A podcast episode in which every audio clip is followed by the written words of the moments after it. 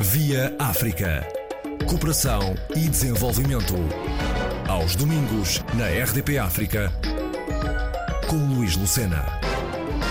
A TESE, ONG portuguesa, com sede em Lisboa, propõe formar cidadãos empreendedores nos países africanos da lusofonia, investigar, criar, implementar soluções socialmente inovadoras e sustentáveis para responder às necessidades tradicionais e emergentes. São prioridades, como destaca o presidente desta organização não governamental, Luís Matos Martins. Efetivamente, a tese é uma ONGD, portanto, está presente em Portugal, São Tomé e Príncipe, Guiné-Bissau e Moçambique, com escritórios e equipa própria, com mais de 50 pessoas diariamente a trabalhar, e depois com alguns projetos pontuais noutros países do, dos Palopes. Um, efetivamente, tem sido um desafio que nós temos agarrado. Uh, a origem da tese é muito ligada às questões da água, do saneamento, da energia, mais tarde ligou-se aos resíduos e à agricultura, eh, nunca esquecendo o emprego e o empreendedorismo. Ou seja, o nosso objetivo é não só atuar portanto, de uma forma isolada nestes setores de atividade, nestas áreas,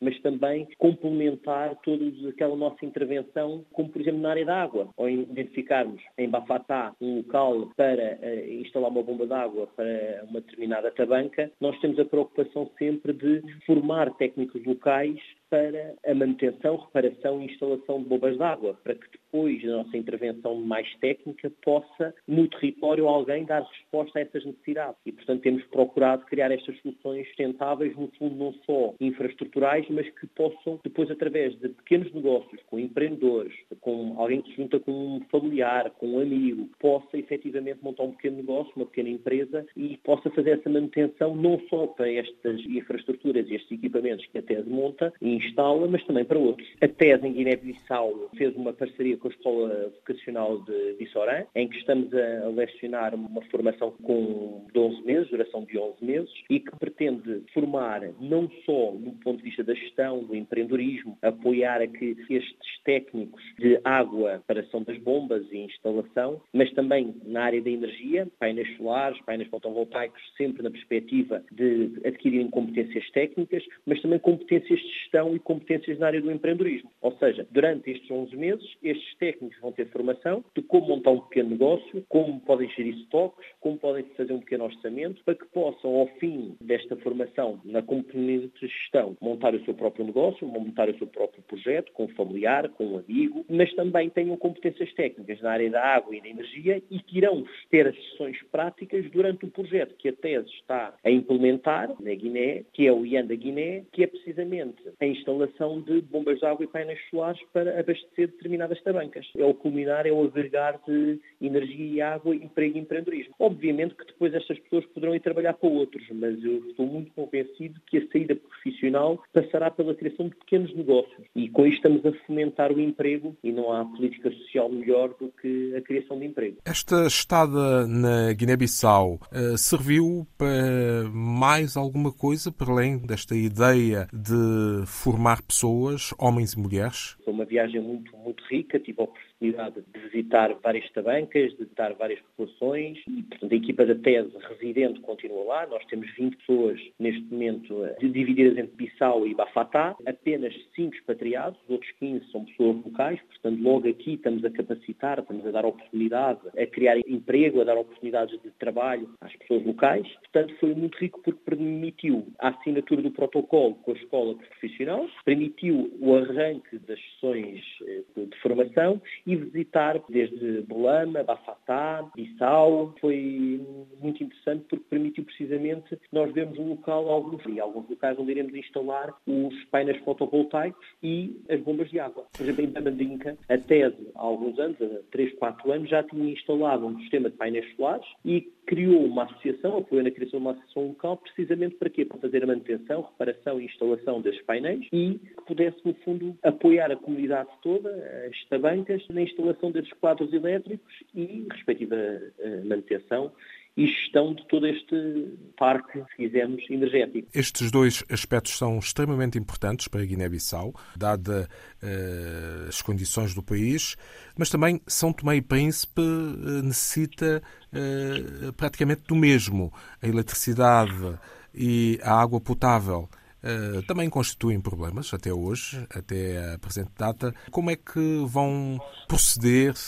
neste arquipélago, nestas duas ilhas do Equador? Também estive em São Tomé, portanto nós neste momento estamos com um projeto em São Tomé e Príncipe, com a AFAC e com a EMEI, portanto a EMEI é a empresa de água e de energia, e estamos concretamente já na fase de implementação do projeto, portanto já demos formação, neste caso a mulheres que irão ser, no fundo, as embaixadoras deste projeto que nós temos com a EMEI, que é no fundo para sensibilizar as comunidades a fazerem um melhor consumo da energia que chega e também, por outro lado, a pagarem. Por um lado, um melhor consumo da energia que chega às comunidades, no sentido que no sentido de permitir que se consumirem menos a energia se chegará a menos pessoas, também terão uma conta mais baixa e, por outro lado, também a sensibilizar que paguem. Este projeto contou com 23 mulheres, as embaixadoras, que estão na sua própria comunidade, irão fazer com que, oh, vizinha, pague a EMEI, porque tem duas faturas em atraso, favor, pague. Nós aqui tivemos uma ação de formação com 20 mulheres em São Tomé e 3 no Príncipe, e efetivamente estas 23 mulheres estão a trabalhar neste projeto e aí são prestadoras de serviço, quisermos assim, da tese deste projeto tem com a FAP e com a EMEI, mas o nosso objetivo aqui também é mapear quais delas é que têm um perfil empreendedor mais forte para que continuemos o nosso caminho no âmbito do empreendedorismo para criar oportunidades de emprego para estas pessoas. Em São Tomé e Príncipe encontrou nos Luxães, sobretudo, esta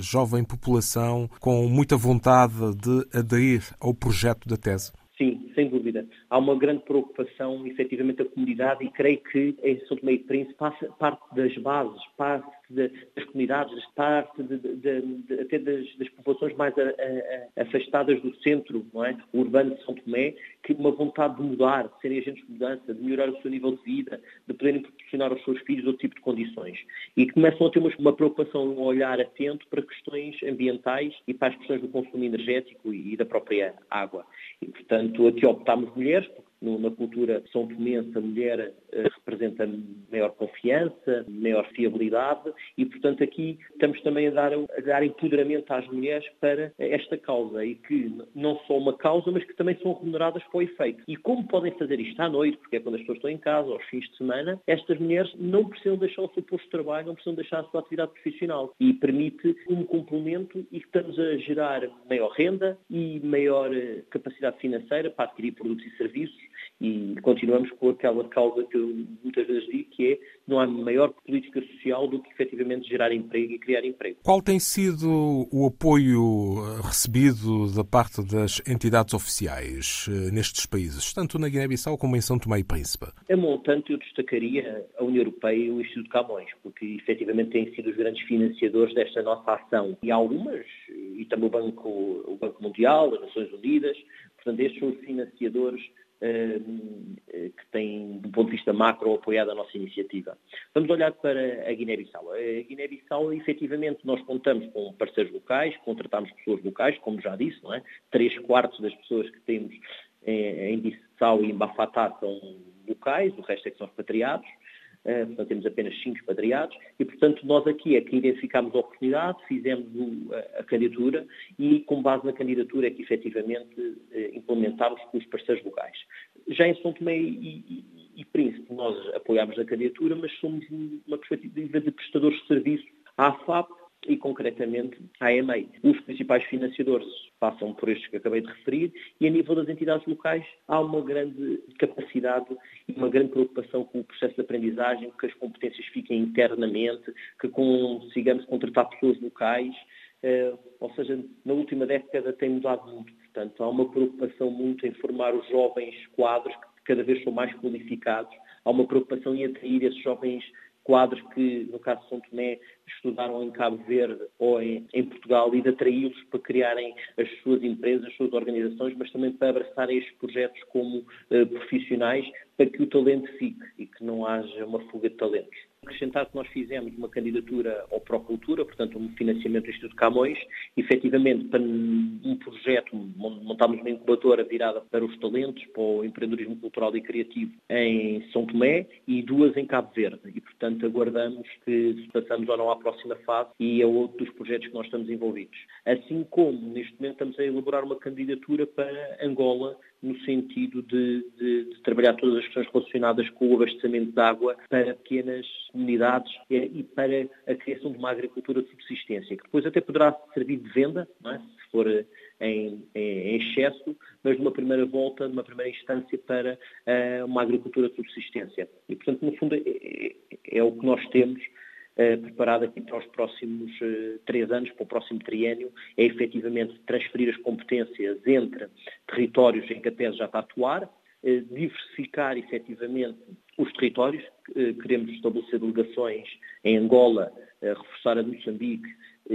Cabo Verde e Timor e, e efetivamente apostar mais na inovação, inovação institucional, inovação social, inovação tecnológica, inovação de processos, porque eh, é, muitas vezes temos um olhar atento que a inovação deverá ser presente,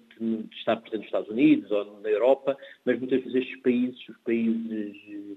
neste caso dos PALOPs e Timor-Leste, necessita de mais inovação do que efetivamente de grandes centros urbanos em que uh, as redes de internet, as infraestruturas, os equipamentos estão a instalar uh, de dedos. E, portanto, uh, neste momento com a dinâmica toda que se criou, portanto, tive na Guiné-Bissau como de forma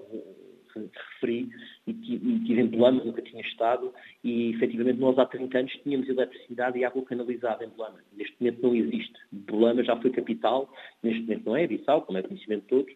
e nós estamos a, conseguir instalar em Belama painéis fotovoltaicos e para que possam efetivamente possamos colocar bombas de água a funcionar, não só para ter pontos de energia, mas também ter água para chegar às tabancas. Eh, só uma curiosidade, em Bolama temos uma rua que se chama Cascais. Portanto, eh, é curioso este caminho que nós fizemos no passado, que em determinado momento deve ter congelado, ou algo, algo que aconteceu, não me cabe agora a mim fazer essa análise, mas nós estamos com toda a motivação e focados efetivamente, sempre olhando para os ODS, num crescimento sustentável dos países onde, onde estamos a fazer a nossa intervenção. Luís Martins, o presidente da TESE, Organização Não Governamental para o Desenvolvimento, no ativo desde 2002, visitou São Tomé e Príncipe e também a Guiné-Bissau, a fim de conferir a implementação de projetos ligados a instalações de água e eletricidade. Via África. Cooperação e desenvolvimento. Aos domingos, na RDP África, com Luís Lucena.